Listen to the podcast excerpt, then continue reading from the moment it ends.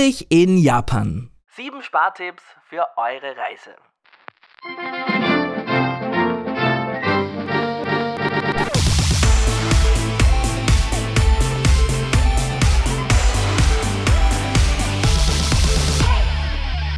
Servus und Konnichiwa zu einer neuen Folge. Ich bin Alex, euer Ösi in Kawasaki. Zeit ist Geld, darum lasst mich ohne Umschweife ins heutige Thema reinspringen. Wir haben nämlich so einiges vor. Und zwar verrate ich euch heute meine sieben Spartipps für kleine Preise auf der Reise. Ich weiß, dass für viele von euch eine Japanreise ein Traum ist. Vielleicht plant ihr ja sogar gerade euren Trip oder spart darauf. Weil, seien wir uns ehrlich, so eine Reise von Europa ans andere Ende der Welt ist halt alles andere als ein Schnäppchen. War es früher nicht und in der heutigen Zeit schon gar nicht. Obendrein hat Japan immer noch den Ruf, sehr teuer zu sein. Insbesondere Tokio heißt, sei eine der teuersten Städte überhaupt. Für Expats sei es die fünfteuerste Stadt der Welt zum Leben. Und klar, gerade im Vergleich zu vielen anderen asiatischen Ländern ist der Kontrast schon sehr deutlich. Gleichzeitig, und das möchte ich schon auch sagen, kommt es mir ein bisschen so vor, als wäre dieser Ruf des ach so teuren Japans mittlerweile angestaubt. Die Inflationsrate der letzten Jahrzehnte war extrem niedrig bis unvorhanden. Also kein Vergleich mit dem, was wir in Österreich oder Deutschland kennen. Viele Preise waren hier in Japan über Jahrzehnte stabil. Vor 15 oder 20 Jahren mag Japan für Reisende aus Europa noch viel teurer gewirkt haben als jetzt. Aber der Ruf haftet halt immer noch an. Und ganz ehrlich, billig ist im Westen doch auch nichts. Wenn ich überlege, was wir auf unseren Österreich-Besuchen für Hotels bezahlt haben oder in Restaurants. Mein Mann und ich fliegen Ende des Monats auf Urlaub ins Ausland. Ähm, wohin verrate ich noch nicht, aber die Preise dort sind jedenfalls haarsträubend. Dagegen kommt mir Japan vor wie das gelobte Land. Kein Scherz. Die Landeswährung, der Yen, war letztes Jahr außerdem auf einem Rekordtief. Schlecht für uns, weil wir unsere Gehälter ja in Yen verdienen, aber saugeil für alle Reisenden aus Europa oder den USA. Das Verhältnis zum Euro hat eine Japanreise um ein Vielfaches erschwinglicher gemacht. Auch jetzt ist die Situation eigentlich immer noch ganz günstig. Aber was heißt denn jetzt günstig? Worauf müsst ihr euch einstellen? Und an welchen Schrauben könnt ihr vielleicht drehen, um doch noch ein paar Euro rauszuholen? Lasst mich heute mal übers Geld reden. Die drei größten Kostenfaktoren auf einer Fernreise sind, meiner Meinung nach, der Transport, die Unterkunft und die Verpflegung. Weil irgendwie muss man ja erst einmal nach Japan kommen, Irgendwo muss man schlafen und verhungern sollte man jetzt idealerweise auch nicht. Diesen drei Punkten möchte ich mich heute im Besonderen widmen.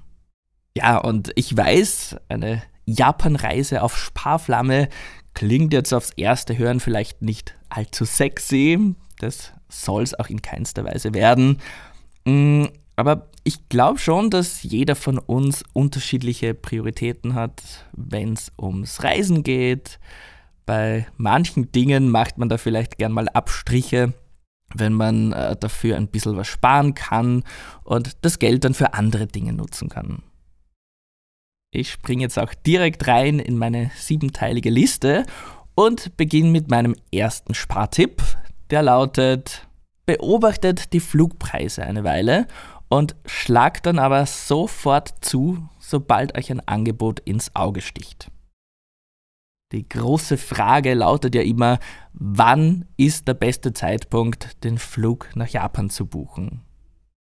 Zumindest bis vor der Pandemie hat es da immer wieder mal echte Kampfpreise gegeben von manchen Airlines mit einem Umstieg um sagenumwobene 400 Euro hin und zurück, angeblich.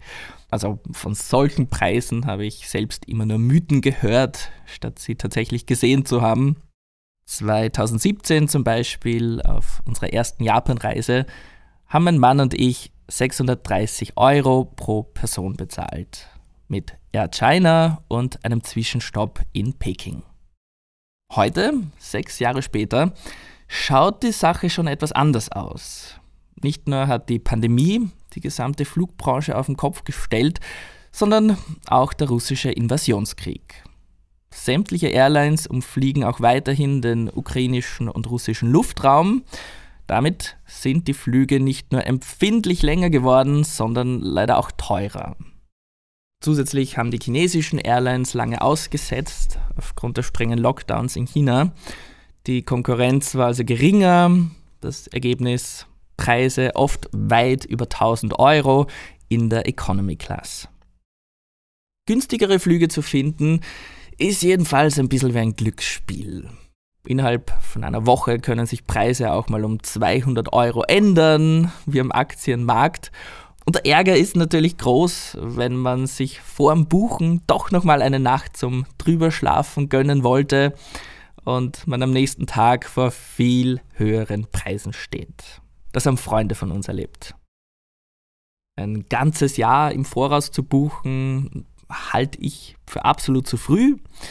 Einen Monat im Voraus wiederum zu kurzfristig. Es lohnt sich, Flüge über eine gewisse Zeit im Auge zu behalten. Ich verwende übrigens die Google-Flugsuche ganz gern. Mit der lassen sich Preisalarms einstellen. Da werdet ihr dann benachrichtigt, sobald auf einen beobachteten Flug der Preis fällt.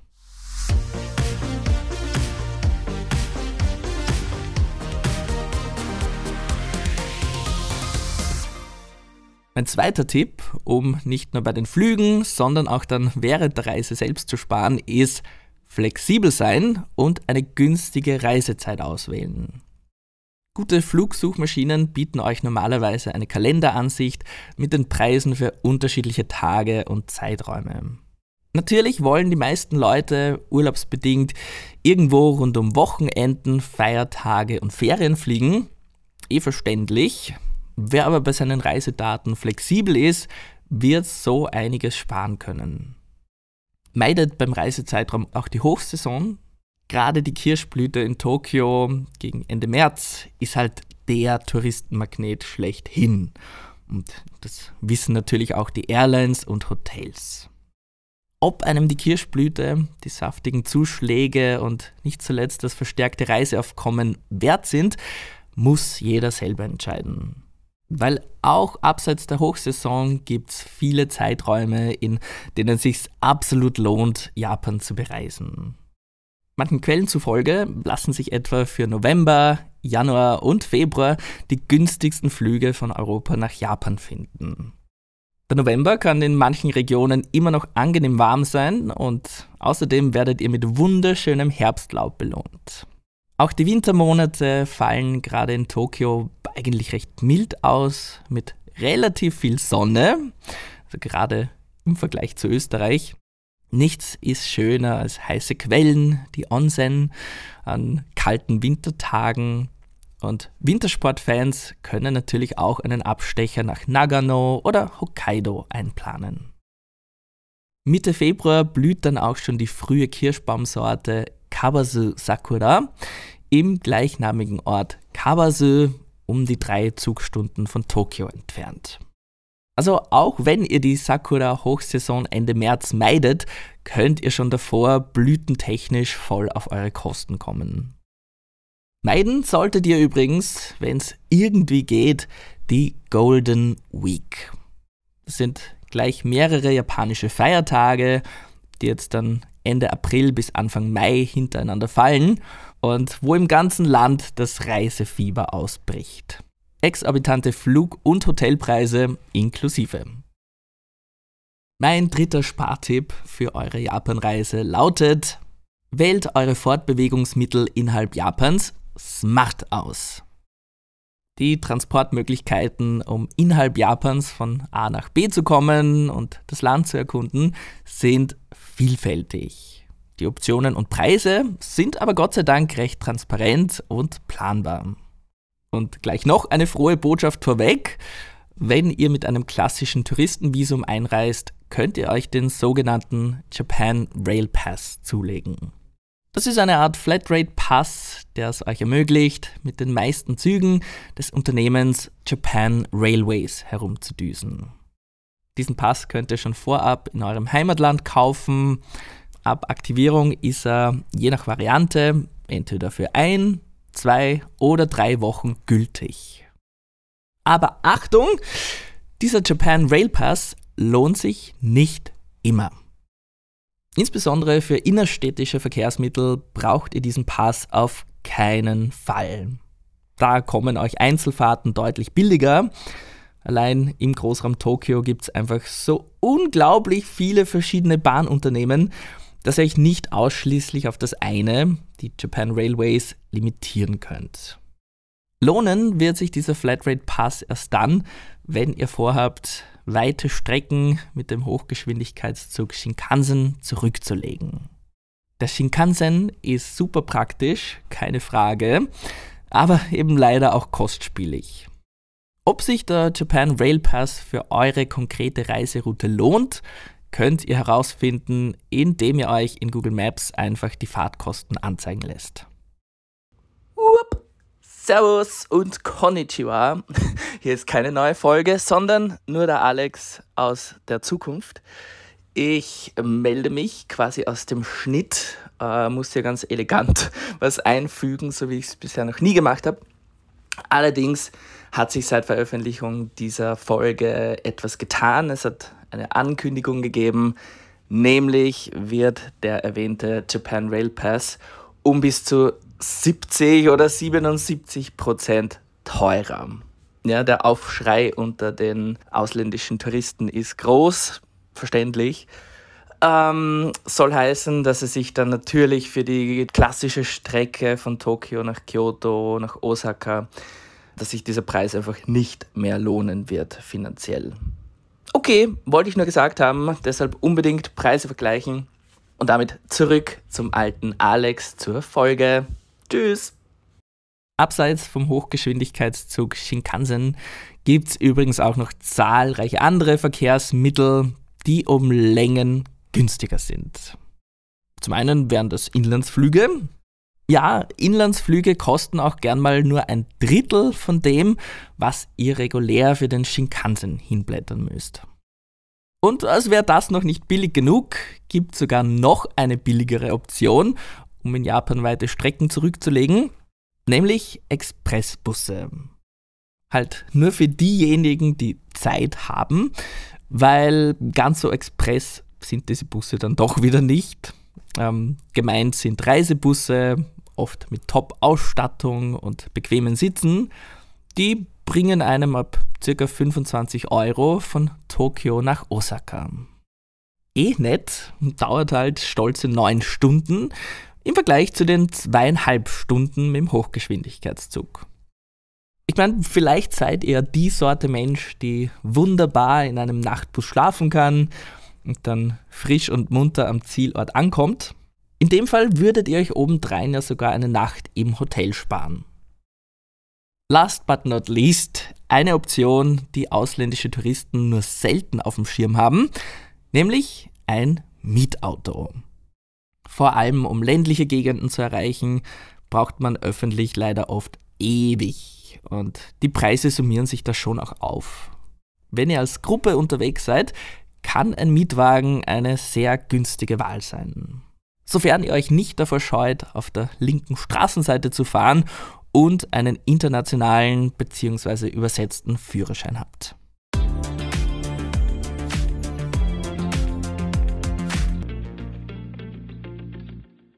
Spartipp Nummer 4 betrifft eine Sache, die auf einer Japanreise einen Großteil eures Reisebudgets verschlingen wird. Nämlich die Unterkünfte. Also sofern ihr nicht Couchsurfing betreibt oder sowas, was hier nicht allzu verbreitet ist. Mein Tipp ist jedenfalls, bucht sämtliche, ich wiederhole, sämtliche eurer Unterkünfte vor der Reise. Am besten schon drei, vier Monate vorher und immer auf die kostenlose Storno-Option achten. Das ist jetzt ein Punkt, bei dem jeder von uns komplett unterschiedlich tickt. Das ist mir bewusst. Die einen Reisetypen stehen auf günstige Hostels, wo sich immer was tut, wo man andere Leute kennenlernt. Andere bevorzugen Ferienwohnungen, um sich vielleicht einen Hauch einheimischer zu fühlen und vielleicht gelegentlich selber kochen zu können. Andere wiederum suchen den Komfort eines Hotels oder gar die hohe Gastfreundschaft eines klassischen Ryokan. Egal, wofür euer Herz schlägt, in meinen bald vier Jahren in Japan und einer echten Vielzahl an Inlandsreisen hat sich's noch jedes einzige Mal gelohnt, die Unterkunft wirklich Monate im Voraus zu buchen. Ich weiß eh, den Abenteuerhungrigen unter euch wird bei der Vorstellung, eine Reise so durchzuplanen, wahrscheinlich die Nackenhaare aufstellen. Nur bedenkt bitte, die größte Touristengruppe in Japan sind mit Abstand immer noch die Japanerinnen und Japaner selbst. Und die sind absolute Planer. Die planen wirklich im Voraus und wissen Qualität und ein gutes Preis-Leistungs-Verhältnis extrem zu schätzen. Und zu all den Inlandstouristen kommt eine immer schneller wachsende Masse an Touristen aus dem Ausland, die größtenteils dieselben Ziele abklappernd. Natürlich stehen abseits der Touristenzentren eure Chancen auf günstigere Unterkünfte vielleicht höher. Bedenkt aber, wenn ihr weg vom Schuss untergebracht seid, werden dafür wiederum eure Zugfahrten länger und teurer. Ich würde euch unbedingt zu einer Unterkunft raten, von der aus ihr fußläufig zu irgendeinem Bahnhof kommt. Auch hier ist Google Maps euer bester Freund, was Öffi-Routen und Distanzen betrifft. Außerhalb der Städte, wo Kapselhotels, Hostels und Businesshotels vermutlich die günstigsten Optionen zum Übernachten sind, könnt ihr in ländlichen Gegenden nach sogenannten Guesthouses Ausschau halten. Ja, eigentlich sind am Land normalerweise die traditionell japanischen Pensionen, die Ryokan, meine wärmste Empfehlung. In solchen müsst ihr aber ab 150 Euro pro Person und Nacht rechnen. Inklusive Halbpension immerhin. Aber zum Sparen sind jetzt natürlich nichts, so ehrlich muss ich sein. Die erwähnten Guesthouses aber schon. Die könnt ihr euch am ersten als ländliches Hostel vorstellen, vielleicht mit Schlafsälen und verschiedensten Gemeinschaftsräumen, um anderen Reisenden nahezukommen, ob man will oder nicht. Jedenfalls, und ich wiederhole mich gern, wem das Sparen wirklich ein Anliegen ist, der muss seine Unterkunft früh im Voraus buchen. Also mal eben nach Japan düsen und dann hier spontan nach Unterkünften suchen, das spielt's nicht. Solche Last-Minute-Geschichten mögen einem in anderen Ecken der Welt wirklich günstige Angebote ermöglichen. In Japan könnt ihr das aber vergessen, leider. Da läuft ihr viel eher Gefahr, den letzten Rest abzustauben. Den, den keiner wollte und zu überteuerten Preisen noch dazu. Oder noch schlimmer, ihr steht überhaupt vor restlos ausgebuchten Unterkünften oder ganzen Ortschaften. Gerade bei den vielen Feiertagen und unzähligen regionalen Festivitäten in Japan kann das schon mal passieren. Bucht echt mehrere Wochen oder noch besser drei, vier Monate im Voraus sämtliche eurer Unterkünfte, bucht sie mit einer kostenlosen Storno-Option, das bieten eh die meisten an so hättet ihr dann immer noch die Möglichkeit umzubuchen, falls euch doch noch was Besseres oder günstigeres ins Auge fällt. Aber zumindest seid ihr mal safe und habt eine Unterkunft. Und ich kann nur für mich selbst reden, aber mich beruhigt es auch ungemein, auf einer Reise zu wissen, wann und wo meine nächsten Aufenthalte sein werden. Eine Sache weniger, um die ich mir vor Ort Gedanken machen muss.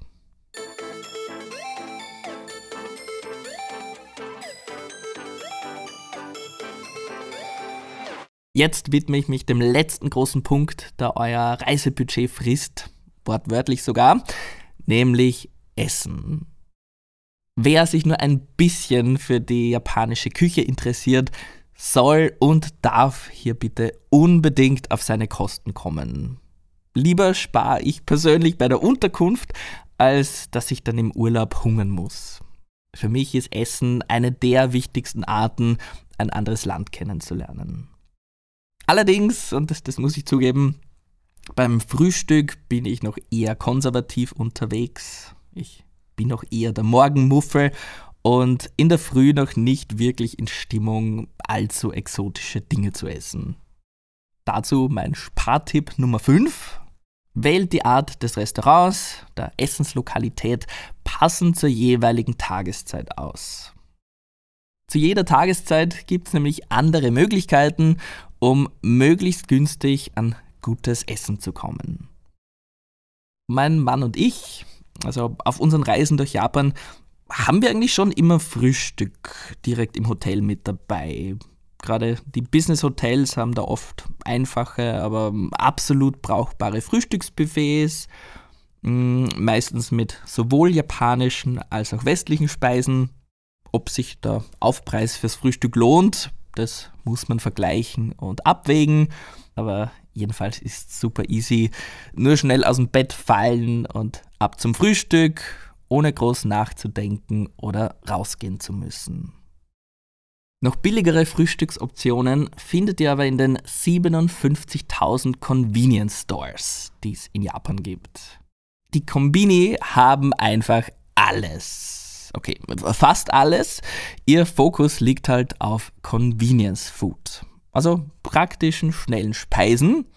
Aber anders als etwa in amerikanischen Convenience Stores ist das Essen aus den japanischen echt voll in Ordnung und Jetzt sicher nicht nur Junkfood oder so. Billig und typisch japanisch wären da zum Beispiel die gefüllten Reisbällchen, die Onigiri. Gibt's um umgerechnet einen Euro. Oder wer es lieber süß hat, vielleicht ein Dorayaki. Das kann man sich vorstellen wie eine Art Sandwich aus zwei Pancakes, gefüllt mit einer süßen roten Bohnenpaste. Um so 2 Euro. Dazu ein Kaffee Latte aus frisch gemahlenen Bohnen für 1,30 Euro. Günstig, praktisch, gut. Und viele Convenience Stores haben sogar einen kleinen Bereich zum Hinsetzen. Mittags habt ihr dann die Chance, es euch so richtig gut gehen zu lassen. Fast überall finden sich nämlich Mittagsangebote, die Ranchi Seto. Selbst in Restaurants, die abends erheblich teurer sind, kann man mittags super Angebote finden.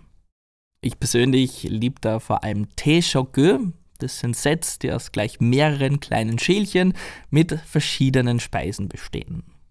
Nicht nur sind die sehr ausgewogen, sondern perfekt für Leute wie mich, die sich nur schwer entscheiden können, was sie essen wollen.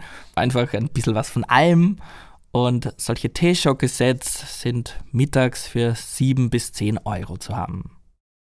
Außerdem ist es in Japan Standard, zu Mahlzeiten irgendeine Art von Getränk gratis dazu zu bekommen. Also mindestens Wasser, oft aber auch Tee. Und wer einmal in den USA war zum Beispiel, weiß, wie mühsam und schrecklich ermüdend diese ganze Trinkgeldthematik dort ist in Japan jedenfalls gibt man gar keines. Das hat hier einfach keine Tradition, sehr angenehm und wieder was gespart. Nutzt die Mittagszeit, wie gesagt, um vielleicht etwas bessere Restaurants auszuprobieren, weil abends schaut die Sache dann schon anders aus. Da werden die Preisspannen dann signifikant größer.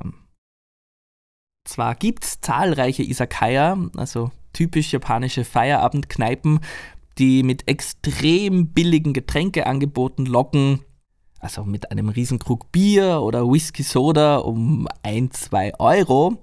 Ja eh, nur isst man im Isakaya halt eher Häppchen. Vergleichbar mit spanischen Tapas oder so. Die teilt man dann und auch wenn keine der Speisen jetzt wirklich teuer ist, summiert es sich halt auf, wenn man wirklich hungrig ist und satt werden will. Es gibt aber auch preiswertere Isakaya-Ketten, wie zum Beispiel Tori Kisoku. Dort dreht sich alles um gegrillte Hühnerspieße, Yakitori. Und das Besondere bei Tori Kisoku ist, jedes Ding auf der Karte kostet exakt gleich viel. Falls ihr mehr auf Fisch steht, egal ob roh in der Kaisendon Reisschüssel oder gegrillt, da werdet ihr in der Isakaya-Kette Isomaru Suisan fündig. Ebenfalls zu unschlagbaren Preisen. Und auch Nudeln sind durch die Bank eigentlich immer billig. Da kann man auch nichts falsch machen. Nudelläden findet ihr eigentlich an jeder Ecke. Ramen gibt's das so ab 5, 6 Euro. Simple Udon- und Soba-Variationen oft sogar für noch weniger. Wen es nach Sushi gelüstet, dem muss ich sagen, kaum bei einer anderen japanischen Speise gibt es so verrückte Preisspannen wie beim Sushi. In Sushi-Restaurants, wo euch der Sushi-Meister, die Sushi-Meisterin höchstpersönlich die Stücke überreicht, da könnt ihr pro Kopf auch schon mal weit über 100 Euro hinblättern. Auf der anderen Seite des Spektrums beginnen die Preise im lustigen und günstigen Running Sushi Laden bei circa einem Euro für zwei Stück Nigiri-Sushi. Da zahlt ihr normalerweise übrigens pro Teller und nicht etwa All You Can Eat wie in Österreich. Aber die sind wirklich nicht teuer. Und weil man eben pro Teller bezahlt, kann man sich auch sehr gut einteilen, wie viel man essen und schlussendlich bezahlen will. Running Sushi bzw. Äh, Förderband-Sushi-Ketten, die ich euch empfehlen kann, wären Katsumidori oder Hamasushi. Alle heute erwähnten, nicht gesponserten Restaurantnamen findet ihr übrigens in den Show Notes. Noch billigeres Sushi kriegt ihr übrigens im Supermarkt. Ja, nicht immer muss man auswärts essen, schon gar nicht, wenn man aufs Reisebudget achten will. Völlig egal, ob im stylischen Supermarkt im Untergeschoss eines Kaufhauses oder im 0815 Supermarkt inmitten einer Wohnsiedlung. In allen werdet ihr eine nette Auswahl an Sushi finden. Genauso wie praktische Bento-Boxen, die ihr noch an Ort und Stelle in die Mikrowelle werfen könnt. Und je später der Abend, umso mehr von diesen frischen Fertiggerichten kriegen einen Rabattsticker draufgeklebt. Also minus 30, minus 40, minus 50 Prozent. Da könnt ihr absolute Schnäppchen machen.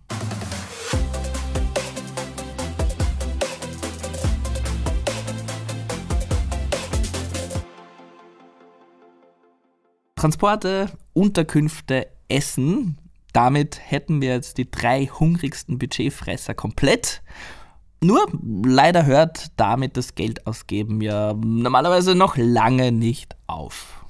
Weil je nachdem, was ihr in Japan anschauen und unternehmen wollt, kommen ja noch diverse Eintritte dazu. Von bis ist eh klar. Mein sechster Spartipp lautet also, nicht jede Sehenswürdigkeit muss was kosten müssen es wirklich immer nur teure Museen, Themencafés oder Vergnügungsparks sein. Klar, auch solche gibt es in Hülle und Fülle, aber bitte glaubt nicht, dass nur kostenpflichtige Attraktionen sehenswert sind. Zumindest für mich ist gerade das Gegenteil sehr oft der Fall. Mit meiner Schwägerin waren wir Anfang des Jahres zum Beispiel im Unko-Museum. Das muss ich euch kurz erzählen. Unko-Museum heißt übersetzt ähm, Kackhaufen-Museum. Super bunt, super schrill, 100% Kawaii. Wir fanden halt die Vorstellung, in ein Kackhaufen-Museum zu gehen, so skurril, dass wir es machen wollten. 15 Euro kostet der Spaß und du gehst da halt durch ein paar Räume, überall hängen knallbunte Plastikkackhaufen von den Decken moderne Kunst trifft Kindergarten. Bizarr und eh irgendwo witzig, aber in 15 Minuten bist du eigentlich fertig mit dem Laden. Das hätten wir uns ehrlich gesagt auch sparen können. Viel, viel sehenswerter fanden wir das benachbarte TeamLab Planets. TeamLab ist bekannt für seine digitalen Kunstinstallationen, von denen man selbst ein Teil wird, quasi sehr, sehr schön und eindrucksvoll. Aber Achtung, Auch hier geht spontan nichts. Das Ticket fürs Teamlab und euren Zeitslot müsst ihr vorab online reservieren. Jedenfalls findet ihr allein in Tokio auch eine Vielzahl an kostenlosen oder super günstigen Museen. Von historisch bis modern. Es gibt gratis Pop-up-Events, Showrooms. Eigentlich ist immer irgendwo was los. Und was genau erfahrt ihr auf Seiten wie japancheapo.com. Diese Seite ist eine grandiose Anlaufstelle für kostengünstige Attraktionen, etwa auch für gratis Aussichtsplattformen wie das Tokyo Metropolitan Government Building in Shinjuku.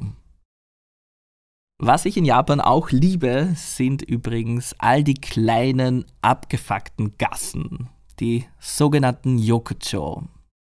Das sind wirklich enge Gassen mit winzigen Isakayas und Bars, oft total runtergekommen, also sehr, sehr ähm, retro, als wäre man zurück in die 80er Jahre katapultiert worden oder so. Und sich da durchzuquetschen, das Treiben zu beobachten, Fotos zu schießen, das hat schon was und kostet genau gar nichts. Was dann noch das Shopping während eurer Reise betrifft, das ist der allerletzte Punkt, den ich ansprechen will. Also, um beim Shoppen in Japan zu sparen, haltet euch am besten fern von mir. Ja, ich gebe es offen zu, ich bin da ein ganz, ganz schlechter Einfluss. Freunde und Verwandte, wer auch immer uns bisher besucht hat, die sind mit prall gefüllten Koffern zurückgeflogen. Mit Sachen, von denen sie vorher nicht gewusst haben, dass sie sie brauchen. Aber dank meines Talents in der Kunst der Überredung wurden da ganze Matcha-Sets gekauft, allerhand Kochzubehör, Lebensmittel bis hin zu iPhones. Also ja, egal bei welchen Dingen ihr tendenziell schwach werdet, in Japan ist es schon eine Leichtigkeit, Geld auszugeben. Wo man auch hinschaut, gibt es schönes traditionelles Handwerk, köstliche japanische Spezialitäten, überdrüber Niedliches oder Fanartikel zu Anime und Manga. Mein siebter und letzter Spartipp dieser Folge sollte wahrscheinlich lauten Smart Shoppen. Sich vielleicht schon vorab ein fixes Shoppingbudget zu überlegen, sich auch im Eifer des Gefechts doch nochmal kurz zu fragen, brauche ich dieses Ding wirklich? Werde ich es daheim dann jemals verwenden oder wird es nur blöd herumstehen? Und Stichwort blöd herumstehen, extrem schlau finde ich es übrigens, essbare Mitbringsel zu kaufen. Also keine Sachen, die dann als Staubfänger enden. Meiner Meinung nach sind Snacks und Süßes ideal, um den Lieben daheim einen Geschmack von Japan mitzubringen.